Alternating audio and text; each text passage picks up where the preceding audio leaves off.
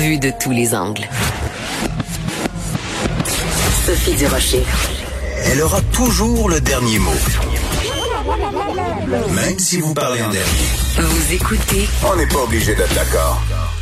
En temps normal, quand on n'est pas 100% pandémie, euh, régulièrement, j'appelle Stéphane Roy, qui est acteur, qui est auteur, qui est réalisateur, qui est metteur en scène, puis on jase de tout et de rien. Et ben, je me suis dit, ben, pourquoi est-ce que en cette période de pandémie, on ferait pas pareil, parce qu'il a toujours un point de vue intéressant. Stéphane euh, Roy, bonjour, comment vas-tu? Bonjour, ça va très bien. Oui, Le écoute. moral remonte, là, ça va de mieux en mieux, oui. Bon, écoute, euh, la ministre euh, de la Culture, Nathalie Roy, euh, semble-t-il, va être euh, aux côtés de Geneviève Guilbeault, vice-première ministre, euh, cet après-midi, donc euh, à 13h, dans quelques minutes. Euh, et semble-t-il qu'elle va annoncer la réouverture très prochaine des musées et des bibliothèques. Est-ce que c'est une bonne nouvelle ou c'est pas suffisant pour le milieu culturel? Parce que toi, tu baignes dedans, évidemment, à plein temps. Ben oui, euh, c'est pas suffisant, mais pour l'instant, disons que c'est déjà bien là, de commencer à réouvrir ça. Euh, moi, je suis euh, en faveur du, du déconfinement général. Je sais qu'il y a des gens qui disent ah, il va y avoir une deuxième vague, etc. Moi, je suis en faveur du déconfinement, de commencer à, à revivre puis à tâter un petit peu le, le terrain tous en vivant ensemble, voir si on on peut pas s'immuniser contre ce virus-là ensemble, là, tant- euh, parce qu'il faut développer des anticorps, évidemment. Là. C'est sûr que euh, des- je ne sais pas, mais à rester confiné tout le temps, là, ça- au, au niveau moral, tout ça, c'est pas nécessairement la- l'affaire la, plus saine non plus. hein. On parle de maladie, là, une maladie mentale, ça s'en est une aussi. Là, En effet. seul, euh, euh, c'est tout le temps coupé de tout le monde. Il y a des gens qui le vivent très durement. Fait que donc, je trouve ça bien. Moi, je trouve que c'est un bon début. J'ai hâte de voir pour la suite comment ils vont faire. Mais je trouve que oui, ça vaut la peine. Puis euh, ça vaut la peine de se penser aussi beaucoup sur ce qu'on va faire au niveau des, des salles de spectacle éventuellement. Je sais Bon. pas comment ça va aller. Ça va aller plus tard, là, mais je sais pas comment. Parce que toi, évidemment, euh, on te connaît comme comme comédien, on te connaît comme réalisateur de films, comme metteur en scène et comme auteur de théâtre. Donc, euh, ben, tu dois avoir hâte, évidemment, que les salles de spectacle ouvrent. Écoute, hier, dans le Journal de Montréal, le Journal de Québec, il y avait une entrevue avec euh, Monsieur Lévy, qui est propriétaire de la salle de l'Olympia à Montréal, et il disait, ben, une des choses qu'on pourrait envisager, un scénario, ça pourrait être d'interdire l'entrée des salles de spectacle aux gens de plus de 65 ans parce que de toute façon, ce sont eux qui sont les plus vulnérables. Moi, j'ai écrit là-dessus dans le journal de ce matin. Mario Dumont, c'est un hasard, a lui aussi écrit là-dessus. Qu'est-ce que t'en penses, toi? Est-ce que t'aimerais ça que quand tu présentes des spectacles, mettons qu'on recommence en septembre, que les gens de plus de 65 ans soient exclus? Non, j'aimerais pas ça. Il y a beaucoup de gens euh, plus âgés qui vont au théâtre, ils font vivre carrément le théâtre. Le théâtre d'été, c'est beaucoup des, des, des gens plus âgés. Bon, ça se rajeunit euh, de plus en plus, mais quand même, tu sais, euh, c'est du monde important. Là. Même on parle de musée, là, tout ça, là, c'est souvent les, les gens plus vieux qui y vont. Euh, puis les, ces gens-là ont le droit d'aller au théâtre comme les autres. On, on, je trouve qu'on met tout dans le même paquet. Là, le, le coronavirus, là, ça, on, bon, on, peut l'attraper, c'est une épidémie, mais il y en a eu d'autres épidémies. Là. Il y a eu la, on pense pas à la, à la grippe espagnole, là. Euh, ben quand même, il y a eu du théâtre. Après, là, le théâtre a survécu à ça. Les, les choses Mm. vont, vont reprendre forme de, de, de, de barrer un groupe de gens. Je sais pas, mais c'est sûr qu'il va falloir faire quelque chose pour, euh, pour contrôler un petit peu. Mais jouer devant une salle euh, avec des gens qui ont tout le monde porte un masque, c'est pas nécessairement l'affaire la plus sympathique non plus, mais on va, je pense qu'on va, devoir faire ça. On n'aura pas le choix. Est-ce qu'on va les entendre rire? J'espère bien à travers les masques. Mais euh, c'est ça. Moi, je trouve que c'est comme cibler un, un groupe de personnes. Je, je, vois pas ça. Non, j'aimerais, je préférais que ça ouvre à tout le monde puis qu'on ait de- des mesures d'hygiène à, à la porte là, pour pouvoir rentrer. Mais je, je regardais souvent des sondages qu'ont fait les petits théâtres ici à Montréal. Ouais. Euh, entre autres, euh, la licorne, ils ont fait, ils ont demandé aux, aux gens là, autour, là, genre, euh, qu'est-ce que vous pensez? Si on, va- on ouvre demain, euh, est-ce que vous reviendrez? Puis le monde a dit, oui, je me pointerais euh, dès que ça ouvre, là, euh, on a le goût de retourner au théâtre. Fait que les gens sont prêts à le faire, mais il faut le faire dans des conditions, j'imagine, là, pour pas les mettre en danger. Et ces conditions-là, c'est de la, de la salubrité, là, de faire attention à l'hygiène, etc., effectivement. Mais on va s'en sortir, là, de, de, de cette pandémie-là. Là. Ouais. Le théâtre, lui, a, a survécu à tout jusqu'à maintenant, en tout cas. Oui, et il y avait aussi, euh, bon, ça, ça, fait drôle de la citer, mais pourquoi pas, euh, même une montre arrêtée à raison deux fois par jour. Marie-Chantal Toupin, donc sur Facebook, qui a publié euh, une photo qui a quand même beaucoup circulé, où on voit à gauche des gens masqués dans un dans un avion, et ils sont vraiment collés les uns contre les autres. Là, c'est vraiment classe sardine. Et à côté, à droite, il y a un théâtre complètement vide. Et elle posait la question, elle dit pourquoi est-ce qu'on autorise les gens à voyager en avion s'ils portent tous le masque, mais qu'on n'ouvre pas les théâtres en disant aux gens, ben soyez tous euh, masqués. Tu il y a, quand même beaucoup de, contradictions dans la situation qu'on vit en ce moment, qui fait que le milieu culturel est comme isolé, puis euh, on permet aux gens de, se rassembler dans un Costco, mais pas dans un théâtre. Il y a des choses que je comprends pas, moi. Ben, en fait, moi, je pense que le côté essentiel de prendre l'avion, peut-être, là, parce qu'on faut absolument se déplacer, c'est urgent ou euh, c'est quelque chose de d'important. Le Costco, il faut que tu fasses ton, épicerie quand même. Je comprends ça, c'est un peu plus important que le théâtre, mais éventuellement, il va falloir se pencher sur le, le, théâtre et les salles de spectacle parce que c'est pas vrai qu'on va arrêter ça. Là.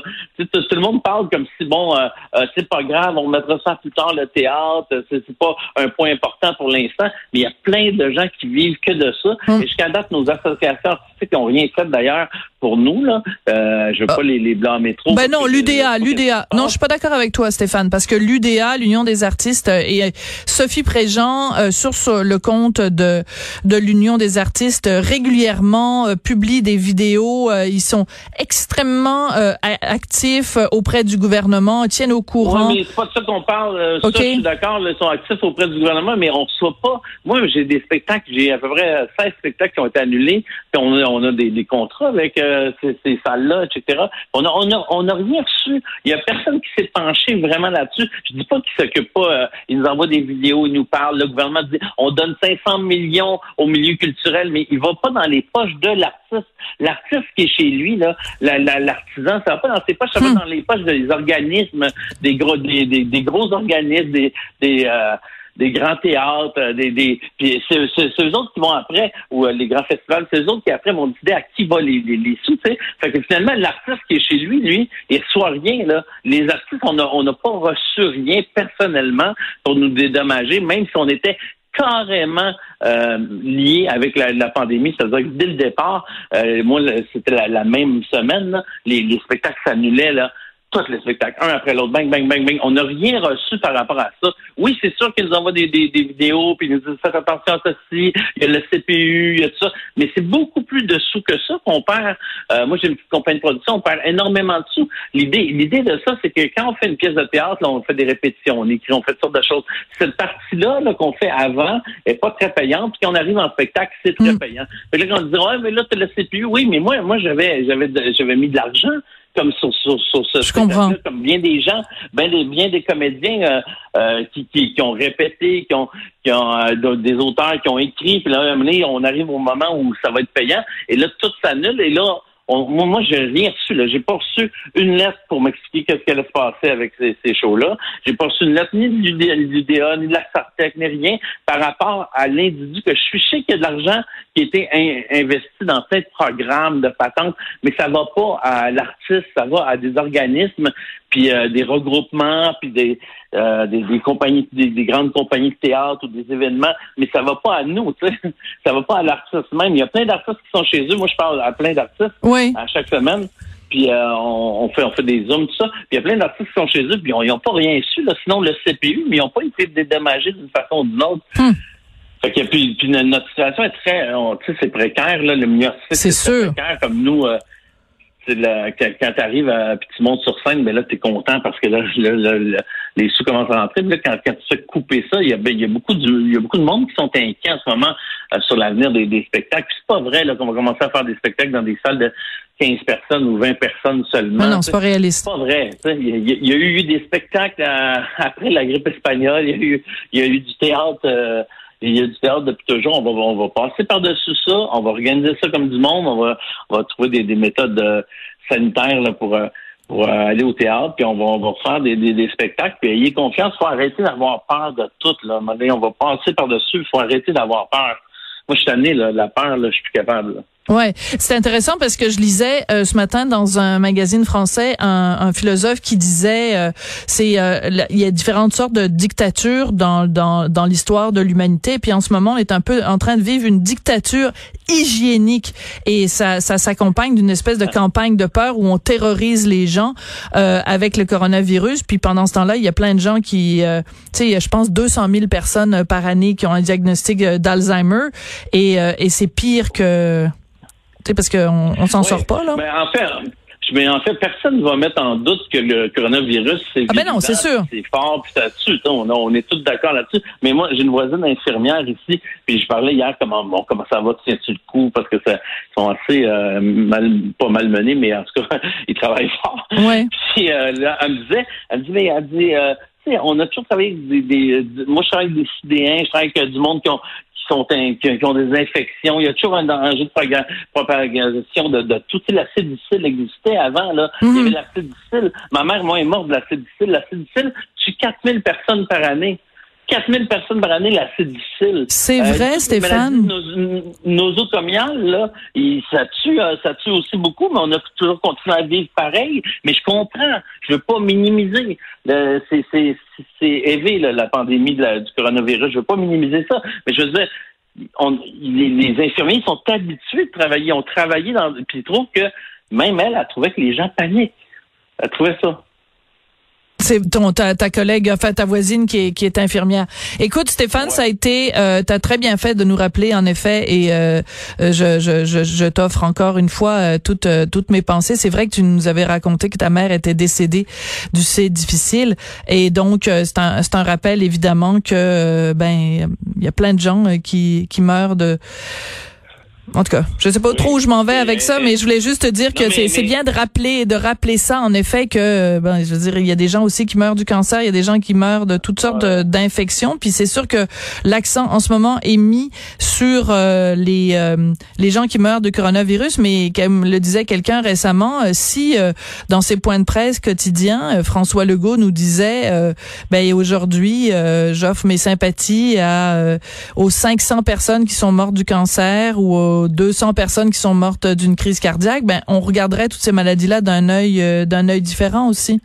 Oui, c'est ça. C'est que il faut pas. Moi, moi, je veux pas mettre euh, dire que le gouvernement a mal agi ou qu'on, que les médias paniquent. C'est pas ça. C'est parce qu'on a mis la loupe sur quelque chose.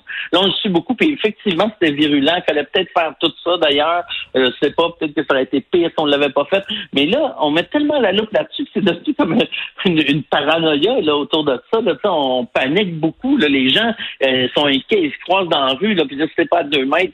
Il y, a comme un mouvement de panique. Là, je veux dire, on va se quitter. Ouais. On va se quitter là-dessus, Stéphane. Écoute, euh, merci, ben bon courage, mais c'est bien que tu aies rappelé aussi à quel point c'était difficile pour les gens euh, donc qui ont vu tout leur spectacle euh, annulé. Stéphane Roy, acteur, auteur, réalisateur, metteur en scène, il fait tout ce gars-là. Merci beaucoup, Stéphane. bon courage, bon courage pour la suite des choses. Merci, Stéphane.